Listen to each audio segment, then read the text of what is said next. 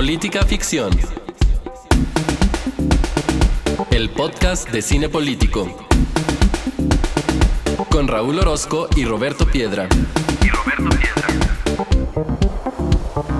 Política Ficción.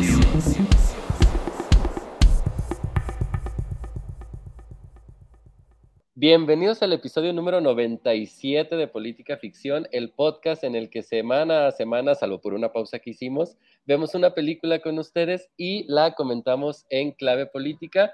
Yo soy Raúl Orozco y nos da mucho gusto recibirlos en esta, la quinta temporada de Política Ficción, después de un ratito de ausencia y, pero en ese ratito de ausencia me sirvió para fortalecer mis lazos de amistad con Roberto Piedra, que es quien se encuentra también aquí. Roberto, sí, ¿cómo estás?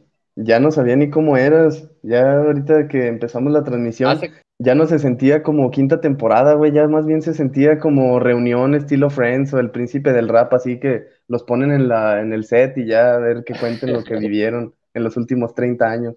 Sí, ahora sí que citando a, a Rigo Tobar, oh, qué gusto de volverte a ver. Ya, oye, y pues, fíjate que me di cuenta que, o sea, si, si no hay programa, reduce considerablemente mi consumo de películas. Así me preguntaba, ¿y qué, qué has visto últimamente? Fíjate que yo mm, Pues nada. Fíjate que yo también me he dado cuenta de ello y creo que he cometido el error que comete todo mundo quien estudia desde la academia aquellas cosas que le gustan, porque ahora que me estoy adentrando a los temas de cine es cuando menos cine puedo ver, Roberto. Sí, es, es la paradoja de las tesis. Y también leer así por gusto, uh, no, ¿Desde cuándo? Tengo cuatro años que no leo algo por gusto, man. Y yo voy a precisamente a tener cuatro años hacia adelante en los que no voy a leer nada por gusto. Afortunadamente me eché algo por gusto antes de este periodo que esperemos que, que empiece. Pero te iba a decir, Roberto, que creo que este es un buen momento, aprovechando que es el primer episodio de la quinta temporada de Política Ficción, para, hacer unos pequeños agradecimientos a... Ah. ah, también, Sí, sí, vamos a poner las reglas, pero, pero quisiera primero agradecer a Enrique Ávila, el buen Quique, quien no sé si lo hemos dicho en otras, el Quiquetronic Laicosón, no sé si lo hemos dicho en otras ocasiones, pero a él le debemos nuestro, nuestro intro. Entonces, pues gracias. ¿Y los primeros cuántos capítulos? ¿Dos? Digamos que dos y luego otros dos. y luego y otros. Estábamos a punto de y estamos a punto de tener otros en, sus en su estudio, pero salieron ahí algunas cosas y Roberto no pudo trasladarse hasta aquí, hasta el sur de la ciudad de Guadalajara. No quiso. Ah, ya, ya, ya van a empezar, cabrón. Y luego me están montoneando, ¿eh? oye, y, y, además de agradecer a, a Enrique, también agradecer a Gerardo Guerrero, quien, este, si ustedes ven que en nuestras redes y cuando se meten a Spotify o Apple Podcast, ya hay otra imagen de política ficción, pues es precisamente porque él un día dijo, ahí les va este, una nueva identidad visual y aquí la tenemos. Espero porque a este momento no nos la ha dado. Espero que cuando esto ya salga. Y también el buen Ricardo se ofreció desinteresadamente ahí a tirar otro, otro paro, así que de verdad que no lo merecemos, muchachos. Sí, Ricardo Samuel Mendoza Núñez. Eh, ah, Todo. Mendoza Núñez, Ricardo Samuel. También presente. Sí, también a Ricardo que nos va a hacer ahí con el paro, de, eh, nos va a hacer el paro con el, sitio web de Política Ficción. Entonces, como ven, nos fuimos, pero regresamos un poquito más armados de cosas. No sé si de temas, pero eso lo vamos a descubrir en los nuevos episodios de Política Ficción. las reglas, Piedra, mm. ¿cuáles son las nuevas reglas de esta temporada? Pues tú las pusiste, ¿por qué las voy a decir yo? Yo no me voy a quemar con la gente. Las nuevas reglas son las siguientes ustedes saben que los queremos mucho, público. Ustedes saben que con muchos de ustedes incluso hemos desarrollado eh, una relación gracias a las redes sociales y ustedes nos han pedido en otras ocasiones que el formato se extienda, que ustedes no tienen problema con que sea una y media, una hora y media, dos horas de programa, pero nosotros sí un poquito, al menos en esta temporada en la que se nos juntó el lavado con el planchado. Tenemos un montón de proyectos, afortunadamente, Roberto Piedra y yo, y el asunto de, grabar, editar y todo lo que tiene que ver con producir un podcast, pues de repente se complica. y cada minuto que le damos al podcast, pues es también un, son unos minutillos que se le agregan al trabajo de postproducción, porque aunque ustedes no crean y a veces no parezca, sí lo hay. Entonces, vamos a hacer episodios cortos, esperamos que de 45 minutos cada uno.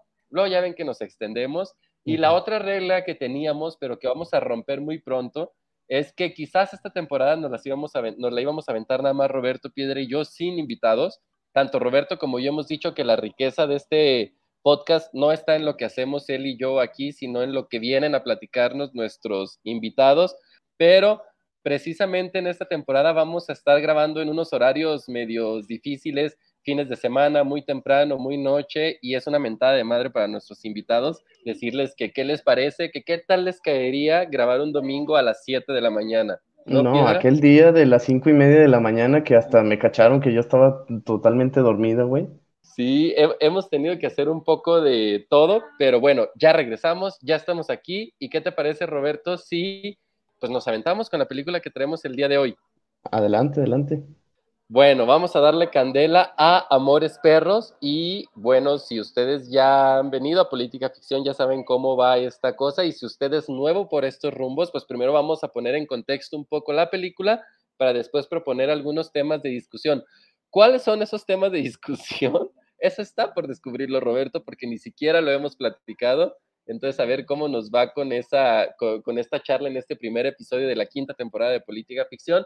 Pero arranquémonos con Amores Perros, que es sin duda una de las películas más importantes del cine mexicano. Y creo que para decir una cosa de esas hay que poner las cosas en contexto.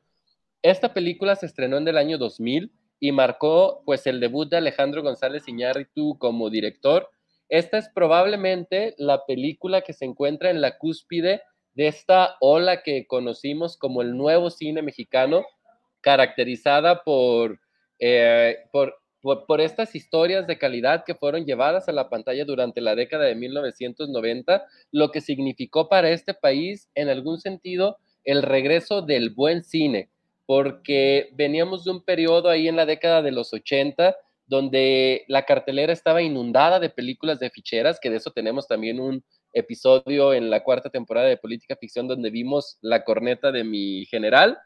Y, pueden sentarse a escucharlo, no, ya vas a decir tu tontería. Ya vamos a empezar, no, piedra. no, sí, la verdad sí.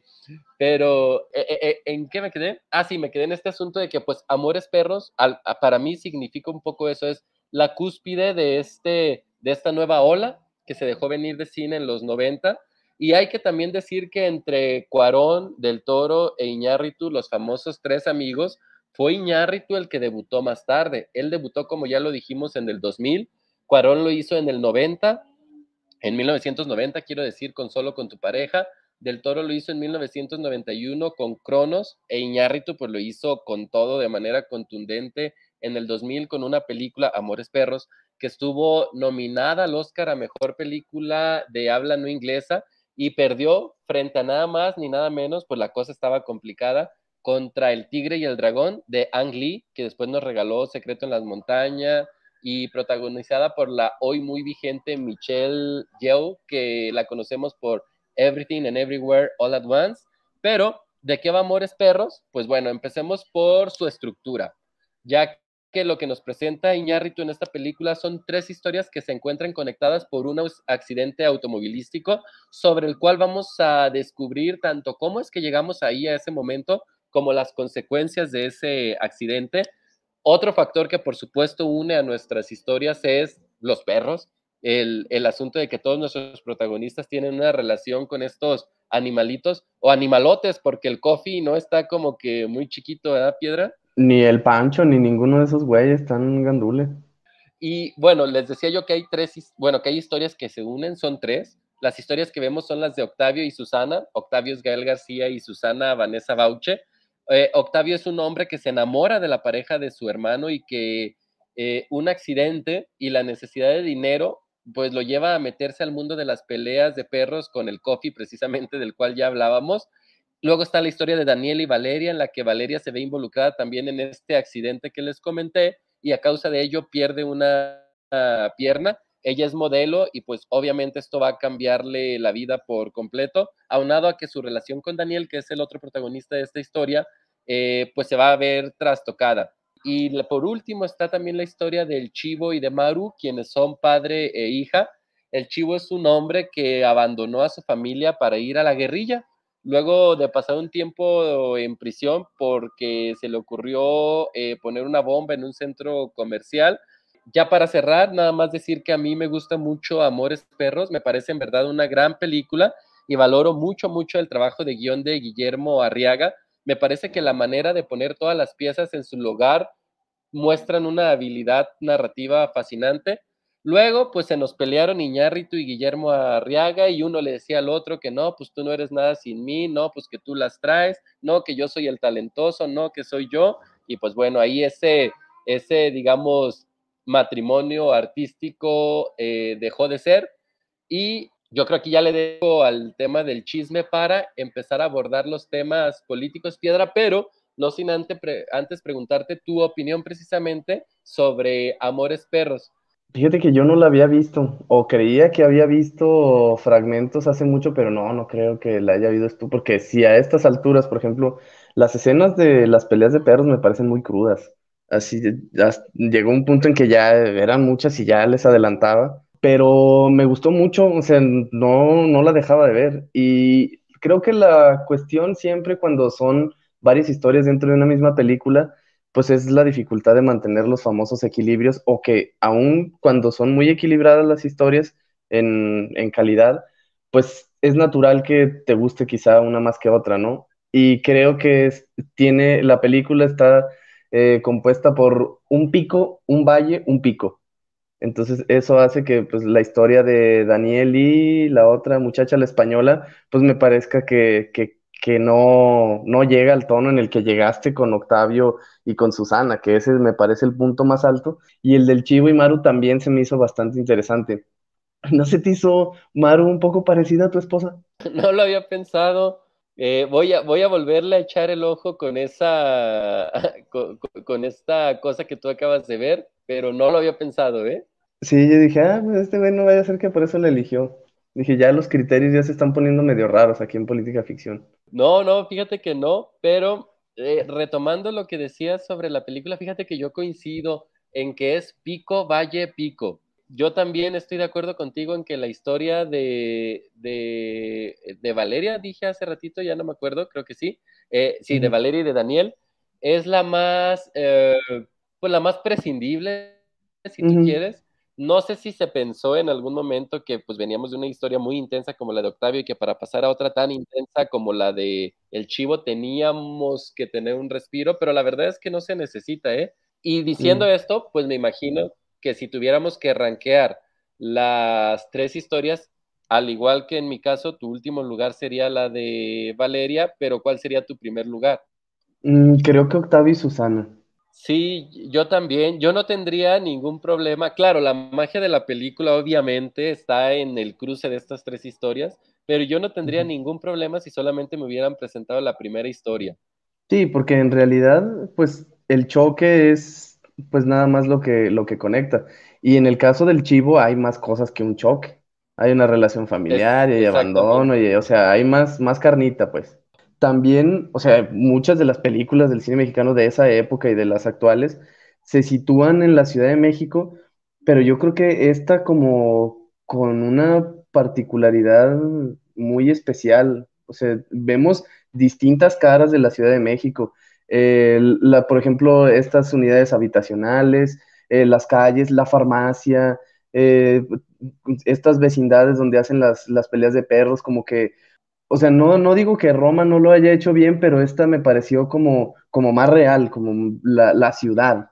Y con esto, Piedra, me acabas de dar justo pie a empezarnos a introducir en los temas eh, políticos y sociales que traemos el día de hoy para política ficción, ahorita que mencionaste eh, precisamente el tema de la ciudad, porque es imposible, Piedra, no pensar en Amores Perros como una película urbana Es decir, una película en la que la idea de ciudad juega precisamente un papel muy importante y no estábamos hablando de cualquier ciudad, sino de la que hoy conocemos como la Ciudad de México, entonces el Distrito Federal, que entre Sao Paulo pues se ha venido disputando y digamos desde hace algún tiempo el primer lugar, lugar por ser la urbe más poblada de América Latina.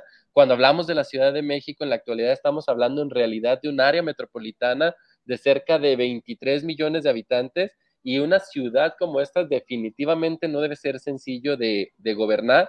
No es fácil llevar servicios de calidad, no es fácil velar por la seguridad y ese es el pan diario de millones de personas. Ojalá, y aquí voy a hacer un pequeño disclaimer, hubiéramos tenido aquí Roberto a Itzel Coca o a, o a Víctor Coca, o en una de esas a Diego Coca, no, a cualquiera de ellos dos que ya han estado aquí en política en, política ficción porque ellos precisamente pues son estudiosos de lo social y además viven en la Ciudad de México. Entonces hubiéramos tenido una perspectiva muy rica con ellos. Saludos a ambos. Esperemos que estén ya aquí conectados en la quinta temporada de política ficción. Pero retomando, retomando este tema, Piedra, en tu caso como politólogo y como especialista en políticas públicas y en ciencias sociales también en lo, en lo general, ¿En qué piensas cuando piensas en la Ciudad de México, que es donde se ubica nuestra historia de Amores Perros?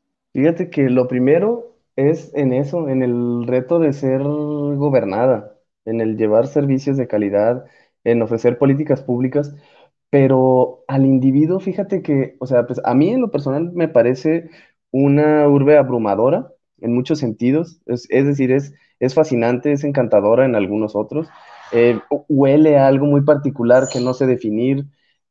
incluso el acento de las personas, pues es algo muy particular, el sonido de los claxons, eh, de repente un bosque enorme, me eh, transporte público que, pues, o sea, bastante complejo, un montón de gente ajetreada yendo de allá para acá, de aquí para allá, o sea, hay muchas cosas interesantes en la Ciudad de México, pero también no estoy diciendo que sea una decisión irracional de quien sigue buscando ir a la Ciudad de México, pero uno pensaría que dada la saturación que tiene esta ciudad, los problemas de agua, los problemas de seguridad, eh, ahora que pues ya como tal ya les llegó el problema del narcotráfico como parecía que nada más era una cuestión del norte del país, ya ahí también hay lo que estaba en otra parte, entonces dices tú, pues la Ciudad de México ya no parece ser como esa, esa sucursal del sueño americano, el sueño chilango, pero de todos modos, pues dado que la mayor cantidad de, eh, por ejemplo, los procesos administrativos, las oficinas gubernamentales, eh, los centros de las empresas, los bancos, todo sigue estando centralizado, pues evidentemente sigue siendo atractivo para mucha gente ir a la Ciudad de México, que aunque no sea mi caso, muchas veces he, he visto cómo se insiste en descentralizar, como tú ya decías, las ciencias sociales. Es decir, que no todo es la UNAM, no todo es la Flaxo, no todo es lo que está hay el CIDE, ¿no? Que eh, fuera, como dicen ellos, en provincia, también se hace ciencia y también, eh, pues, hay importancia y relevancia. Y ahorita que tocas el tema de la descentralización, Roberto, eh, en la campaña del actual presidente se movió mucho este asunto de descentralizar la administración pública federal, es decir, sacar a secretarías y dependencias federales a las entidades federativas no es una cosa que haya cuajado, parece ser que ya no nos estamos encaminando a eso porque ya vamos en el cuarto año de gobierno, pero ¿qué te parecía la idea? Mm, la idea me parecía genial, pero la simpleza con la que se abordó es con la que no estoy de acuerdo. Es decir, se llegó a decir en un momento que Conafor tenía que irse a Durango porque Durango es el principal exportador de madera.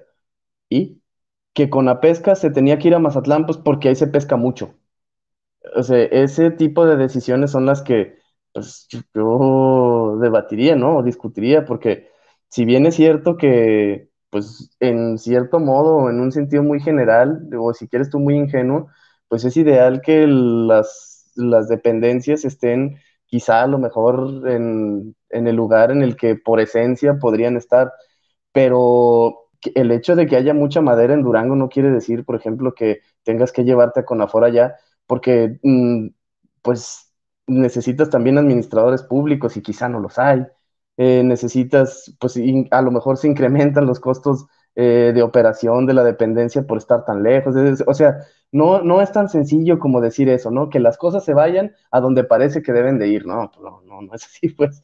Y creo que el hecho de que no haya sucedido a la fecha, pues también te da, te da en mucho sentido la razón, ¿no? Sí, pues imagínate. Bueno, en un gobierno, eh, eh, es, ojalá, ojalá que eso haya sido. Sí, eso te, eso te iba a decir. Ojalá que eso haya sido, el darse cuenta que de verdad, pues no, no, no iba a salir bien, pues, a lo mejor.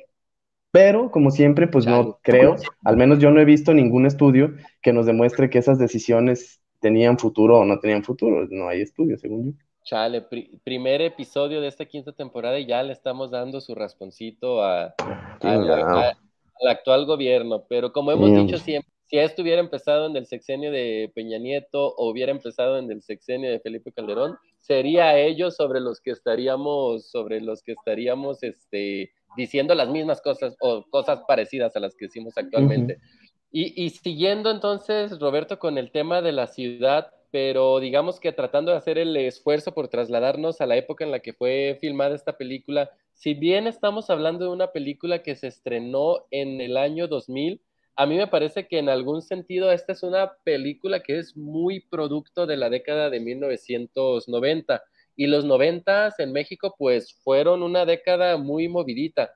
Tuvimos el sexenio de Salinas de Gortari, digamos que la entrada de golpe de esto que conocemos como el modelo económico neoliberal que ya venía un poco desde eh, Miguel de la Madrid, iba a decir Enrique, no, ese es, ese es el, el, hijo. Eh, estuvo marcado por asesinatos como el del cardenal Posadas Ocampo, el asesinato de Ruiz Mació, por supuesto el asesinato de eh, Colosio, nada más ni nada menos que el candidato encaminado a ser el presidente en ese entonces, el presidente del país. Vimos también muestras claras de los pactos que se empezaron a gestar entre el crimen y la clase política gobernante. Vino el Tratado de Libre Comercio, vino el levantamiento zapatista, vino la crisis de 1995 con todo este panorama, Roberto, que acabo de dibujar del país, ¿cómo consideras que se relaciona la Ciudad de México con el país en el sentido de que si lo que pasa en esta ciudad podemos decir que es un reflejo del país, ¿la Ciudad de México puede hablar por todo el país? Híjole, en muchos sentidos sí. Y el sentido en el que más habla es en el político, el político en sentido de político partidista. Tú sabes que las aspiraciones presidenciales se construyen en la Ciudad de México y se construyen en la Ciudad de México. O sea, los de los actuales eh, candidatos, de los presidenciables o las famosas corcholatas de todos los partidos, pues si lo piensas, mm, generalmente no son personas que anden allá en, en Nuevo León o que anden acá en Jalisco. En algún momento tienen que ir a la Ciudad de México a construir alianzas, a estar en el Senado, a estar en la Cámara de Diputados, a ir haciendo tu grey. Es decir, en este país no hay forma de, tirarle a la grande, como dicen, sin hacerlo desde la Ciudad de México. Sí, e, estoy de acuerdo, digamos que al ser el centro del país en cuanto a la toma de decisiones políticas, un poco estar fuera de la Ciudad de México es estar fuera de la, de la jugada. Difícilmente este, vemos candidaturas que se construyan desde eh, las entidades federativas. Recuerdo, por ejemplo, este caso en el año 2006 del famoso TUCOM, del Estados Unidos contra Madrazo, que algunos de esos personajes eran gobernadores de distintas entidades del país y pues no les alcanzó frente a un Madrazo que pues además de tener el poder del PRI, pues donde se movía era en el centro precisamente con todo el foco mediático, político, círculo rojo a su favor. Sí, igual, hablando de los 2000 o del 2000 en particular, pues Fox sí, muy guanajuatense y que el rancho y que, y que yo que vengo de acá, no, la realidad es que pues la carrera política pues, se hace en la Ciudad de México. Sí, y, en el sentido, Roberto, de, de los problemas, porque quiero vincular también esta pregunta a un comentario que tú ya hacías con anterioridad. Decíamos, por ejemplo, que la Ciudad de México durante mucho tiempo parecía haberse quedado como una especie de isla frente al problema que representaba el narcotráfico en el país y ahora desafortunadamente para la Ciudad de México y desafortunadamente para todos, vemos con mayor claridad la presencia de distintos grupos del crimen organizado disputándose las plazas de la misma manera que ellos, me refiero a la gente que vive en la Ciudad de México, veía que sucedía en estados como el tuyo, Durango, en estados como el mío, Michoacán, o en estados como en el que tú y yo vivimos, Jalisco.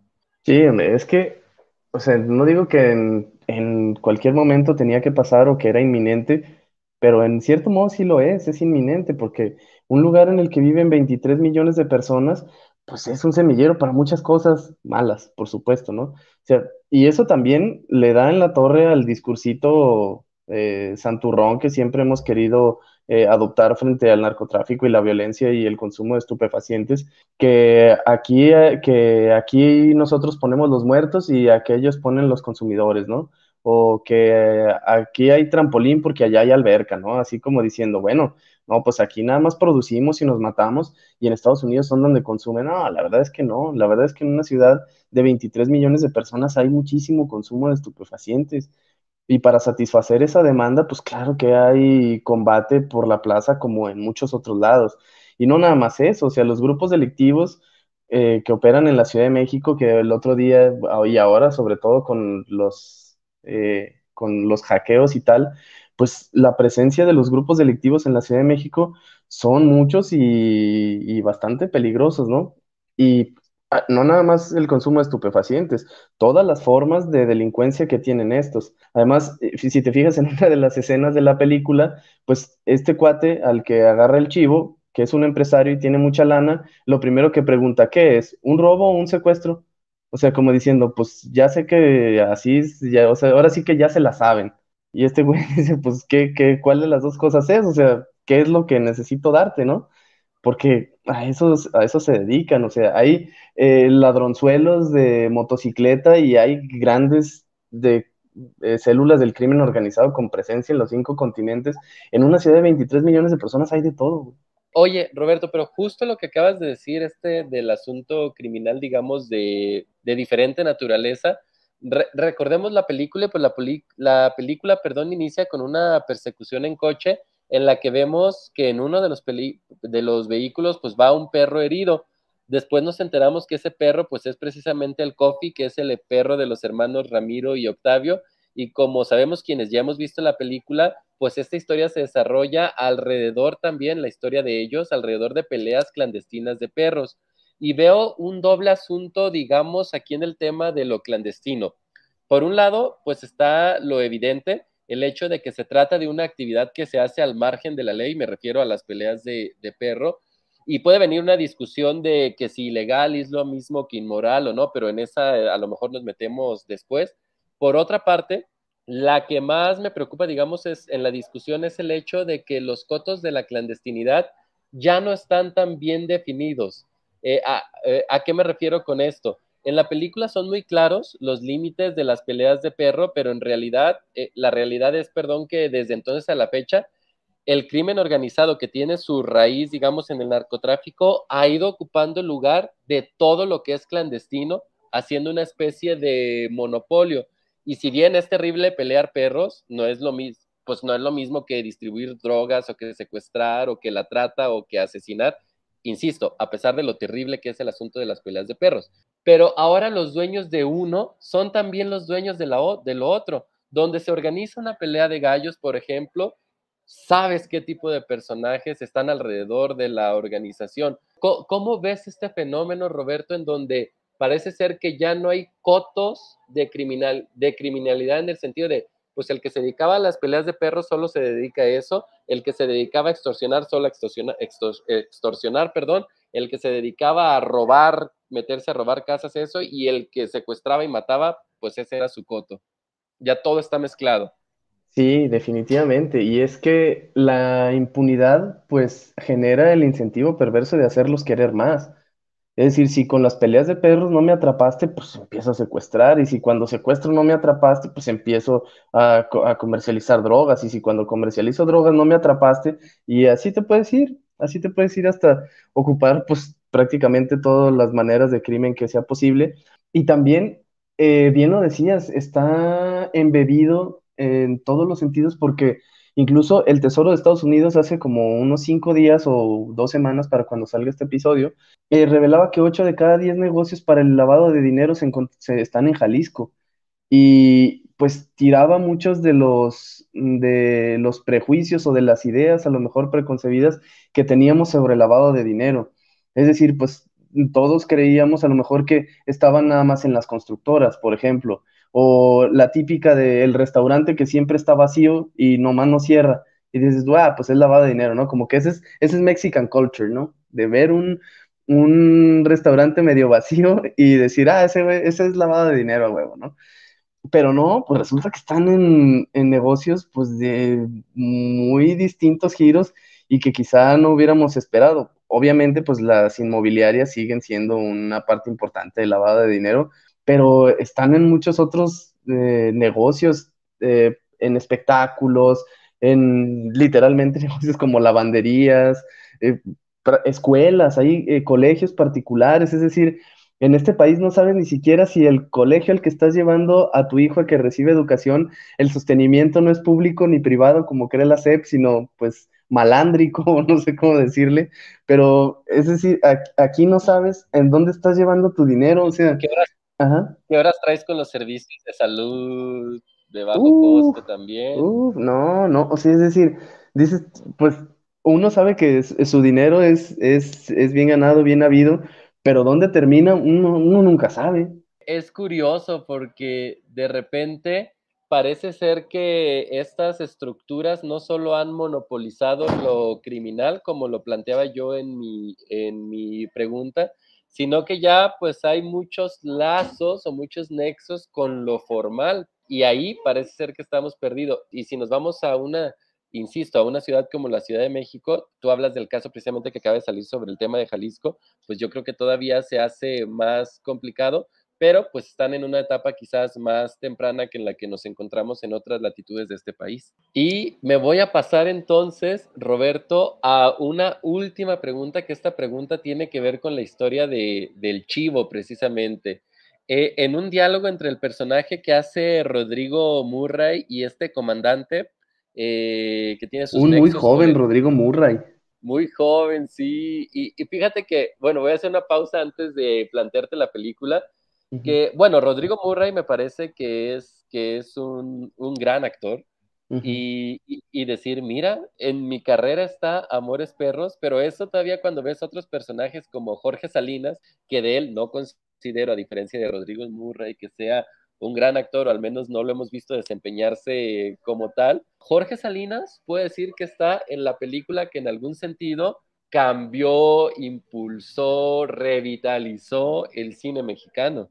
Sí, y también, pues Gael García, tengo entendido que era de sus primeras apariciones, porque creo que hasta estaba estudiando cine en eh, actuación en Inglaterra en ese momento, y que se ahí entre las, ya sabes, las 10 cosas que no sabías de Amores Perros. Y ya ahí vi que, que, fingió una enfermedad y que se reportó enfermo y tal, pero pues cuando regresó estaba pelón y, y que los compañeros sí se la creyeron, que sí estaba enfermo y tal, pero luego vieron que salió la película y que el regaño y que no, ya está. Pero fíjate que Rodrigo Murray, mm, o sea, me parece excelente, incluso como ha sido conductor, ¿no? De, programas como de tipos de concursos, ¿no? Sí, sí, sí. Y ahí también lo hace bien, ¿eh? Sí, él lo hace bien, pero fíjate que el, mejor trabajo que yo le he visto es un monólogo de teatro que se llama, es de la compañía Libros Vivos, y la onda de esto, pues, es, es situar a un actor en el que simula que él es el libro y él es, él hace de 100 años de soledad. Entonces, pues nada más ni nada, más y nada menos. Entonces es el güey en un escenario hablando hora y media como si fuera 100 años de soledad y en todo momento te tiene atrapado, te hace reír, te pone la piel chinita, te angustia, te pone contento, te da miedo porque simula a veces que está en la guerra y a veces está cotorreando y a veces se avienta así hasta como un chascarrillo, así como albur. Y la verdad ahí sí dije, güey, ¿este cuate qué? Sí, sí, la, la, verdad es que cosas, cosas importantes ha hecho el, el Murray. Y, y lo que decíamos, Roberto, la historia del chivo se nos introduce a nosotros a partir precisamente de un diálogo entre el personaje de Rodrigo Murray y el comandante, mientras ambos se dirigen precisamente a visitar al Chivo. Y ahí es donde, donde sabemos, pues, lo que ya comentaba un poco yo en la introducción de este episodio, eh, en el que el Chivo, pues, es un hombre que dejó las aulas para sumarse a la guerrilla, hizo explotar una bomba en un centro comercial, entre otras cosas. Este comandante da con él de manera fortuita, lo mete a la cárcel, sale, se hacen cuates y el comandante le encarga, como decíamos hace rato, pues algunos trabajitos que llegan hasta el asesinato a sueldo. Y ya hablábamos antes del monopolio del crimen, pero Roberto, creo que no podemos ignorar la permisividad y el contubernio de las autoridades para que esto se dé. Ahora sí que como diría eh, Dorothy en El Mago de Oz, pues we, we're not in Kansas anymore y pues sabemos cómo funcionan las cosas, ya no somos unos eh, inocentes jovencitos, ni tú ni yo, aunque tú todavía podrías ser catalogado como joven un año más. Yo todavía, un año me queda. Pero no podemos caer en esta idea infantil de que los buenos están de un lado y los malos están de otro cuando hablamos del asunto de la seguridad en este, en este país o en nuestras ciudades. Y te quería preguntar, Roberto, ¿de qué maneras hemos ido desdibujando las fronteras entre quienes se suponen que están para salvaguardar nuestra seguridad pública y quienes atentan contra ella. Yo creo que el arma más importante ha sido el periodismo. Es porque creo que del, lo, como nos hemos dado cuenta de lo que, como tú dices, ya sabíamos, a pesar de que siempre hemos querido pensar que, que la autoridad pues es buena y, y, los malos son los enemigos y siempre están para combatirlos, pues ahí está que eh, al menos en el sexenio antepasado, la persona que era encargada de combatir A era el líder D. Entonces, y ahora con los últimos eh, hackeos y tal, pues nos hemos dado cuenta que del círculo más cercano de nuestros gobernantes, pues son también del círculo más cercano de las células del crimen organizado y que hay reuniones y que todo eso lo, lo sabíamos en alguna manera pero eh, confirmarlo es de las cosas que más dan terror como ciudadano. Es decir, saber que estás a merced de quien sea y que nadie te va a defender es de lo que me parece más terrible de vivir en México en estos momentos. Sí, yo creo que una de las noticias, digo, no sé si la hemos percibido como tal, así fuera del círculo, fuera del círculo rojo, pero me parece que una de las noticias más tristes que hemos recibido en los últimos años en este país, pues fue darnos cuenta precisamente que el encargado de la estrategia de seguridad, en este caso de, de Felipe Calderón, pues estuviera jugando para el otro bando, ¿no? Creo que a mí me parece que no lo hemos dimensionado en su justa, o que no lo hemos puesto, mejor dicho, en su justa dimensión, el terror que es. Felipe Calderón vino con la promesa de hacerle una lucha, de hacerle la guerra al narco, y resulta que una de las piezas importantes de esa guerra, el jefe de la policía, una policía que se creó precisamente también en el, en el sexenio de Felipe Calderón, porque no existía esta policía federal como tal, pues estaba corrompida desde la cúpula, cuando muchas veces pensábamos que eso era solamente abajo, ¿no? Con el policía que te encontrabas en la calle. Sí, y ahora pues desconfías del policía que te encuentras en la calle, pero también de la Guardia Nacional y también del ejército. Yo recuerdo que antes pues el ejército era como la, como la figura de máxima autoridad, ¿no? De máxima confianza, eh, los incorruptibles, los eh, siempre fieles a la patria, en los que siempre podías confiar. Y pues ahí está que no, ahí está que eh, participaron activamente en la desaparición de 43 personas que estaban haciendo cosas que no debían, que no estaban, eso es lo de menos. El caso es que el ejército participa en la desaparición, asesinato de personas y el gobierno los encubre hasta la fecha. Entonces, eso, ¿cómo no te hace erosionar la confianza en esa institución? De tal manera que a veces que, por ejemplo, que tengo que viajar frecuentemente y se sube el ejército, se sube la Guardia Nacional al camión y empieza a revisar y sueltan al, al perro así en los pasillos, pues lejos de sentir tranquilidad, pues sientes un terror. Me ha tocado que eh, una maleta al azar, a ver, una maleta tal, y te estén revisando ahí en la madrugada, ahí en un puesto medio hechizo en la carretera, y te empiecen a esculcar las cosas, pues tienes un terror inmenso de que te siembren cosas, güey. Entonces, siempre ya estás desconfiado del policía municipal, del estatal, del judicial, de prácticamente todas las instituciones, pues porque te han hecho desconfiar en cierto modo, o sea, no es gratis, dirían aquí que la burra no era arisca, que la hicieron. Esa yo creo que es la gran tragedia precisamente de este país, porque pues bueno, ya sabemos de antemano que de los, de los denominados malos este, se desconfía y que de los denominados buenos también hay que desconfiar porque los lazos ahí están muy metidos. Me pasa lo mismo que a ti, no sé si ya lo hemos dicho en algún otro episodio de Política Ficción.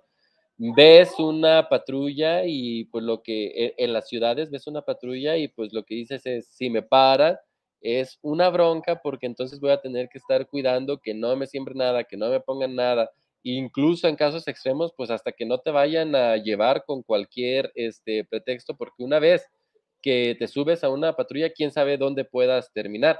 Y como dices tú, la burra no era arisca y ojalá no tuviéramos que tener esos, e, esos temores, pero pues las noticias al respecto nos han inundado y no podemos este, ignorarlas. Pero si estás de acuerdo, Roberto, para ya cerrar este episodio de Política Ficción, solamente me gustaría decir, también te voy a dejar el espacio para que tú te pronuncies eh, como quieras al respecto, que me parece que Amores Perros es una película, ahora que la acabamos de ver para esta política ficción, vigente en términos cinematográficos. Me parece que no ha perdido nada a lo largo del tiempo. Incluso no sé si hasta ha ganado, ha ganado cosas, pero eh, además creo que se mantiene vigente en sus temas. En lo que hablabas tú de esta ciudad que nos presenta de la Ciudad de México, los que somos fuera, los, que somos de fuera, los que no hemos tenido la oportunidad de vivir ahí y que la manera en la que nos hemos adentrado a la misma, pues es igual si tú quieres eh, desde la distancia y un poco de paso, pero nos permite un poco adentrarnos a las entrañas de una ciudad compleja, de una ciudad fascinante, porque también hay que decirlo, ya lo decías tú al principio de esta, de esta transmisión, yo cuando me dicen que hay que ir a la Ciudad de México o algo, a mí la realidad es que me emociona, me emociona ir a esa ciudad siempre, pero claro, nosotros vamos a, a los lugares que, digamos, están ahí para eso, para fascinarte. Y como turistas, no estamos en los otros lugares porque obviamente los evitamos. Sí, porque pues tampoco te vas a pasear para la sufridera, ¿no? Pues, qué necesidad. Pero sí, caray, o sea, yo creo que la única cosa que no tiene vigente Amores Perros, pues es el diseño de los billetes que vemos ahí y el valor del dinero. Que, que con mil pesos ya se querían ir a vivir a Ciudad Juárez estos güeyes y que con dos, tres peleas de perros que ya les alcanzaba para vivir bien dos años, dije, no, pues que, pues o cuánto se ganan las peleas de perros o, qué vale el dinero, güey, cuánto valen las rentas o qué. Yo creo que eso es lo único que, que no tiene vigencia, pero todo lo demás bueno, y los carros que se ven, pero todo lo demás, pues es, es una película eh, indispensable del cine mexicano, reciente y no tan reciente. Creo que es de lo, yo creo que la pondría en, entre top 3 y top 5 de películas mexicanas que he visto en mi vida y vaya que pues, hay muy buenas. No, como dices tú, no ganó el Oscar, pero ganó creo que otras 60 distinciones en los cinco continentes y pues no me parece de gratis. Creo que eh, también me cuesta un poco de trabajo entender que el Iñárritu de ahora haya hecho esa película.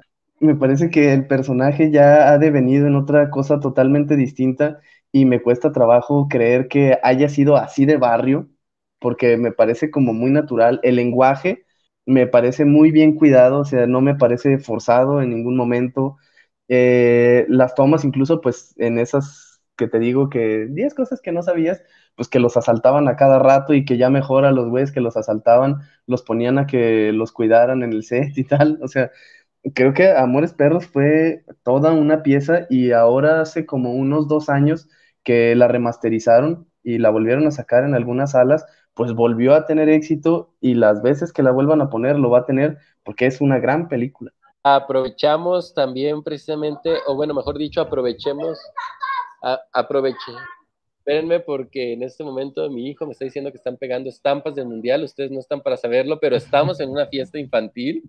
Yo estoy retirado un poco para hacer este podcast, fiesta a la cual estaba invitado también Roberto Piedra, pero no se animó a venir. Y que también traía estampitas, que también ah, necesita cambiar estampitas. Tú dijiste, yo no tengo infantes que llevar, yo no voy. Exactamente. Pero lo, que iba a decir... En los museos, fíjate, en los museos de niños, si no llevan niños, no te dejan entrar. Exacto. ¿Qué, andas haciendo allá?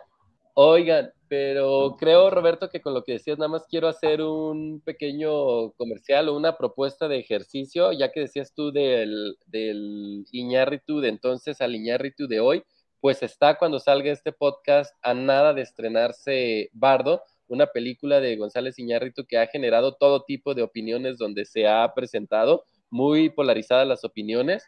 Entonces creo que es un buen momento para volver a ver Amores Perros y ver el Iñárritu de su debut con el Iñárritu de Bardo. Y aprovecho para decir que de hecho mi película favorita de los tres amigos es Berman, no es Guillermo, perdón, no es este Iñárritu mi director favorito de los tres, pero Berman es mi Pero dio la casualidad que hizo tu película favorita, se vale, se vale.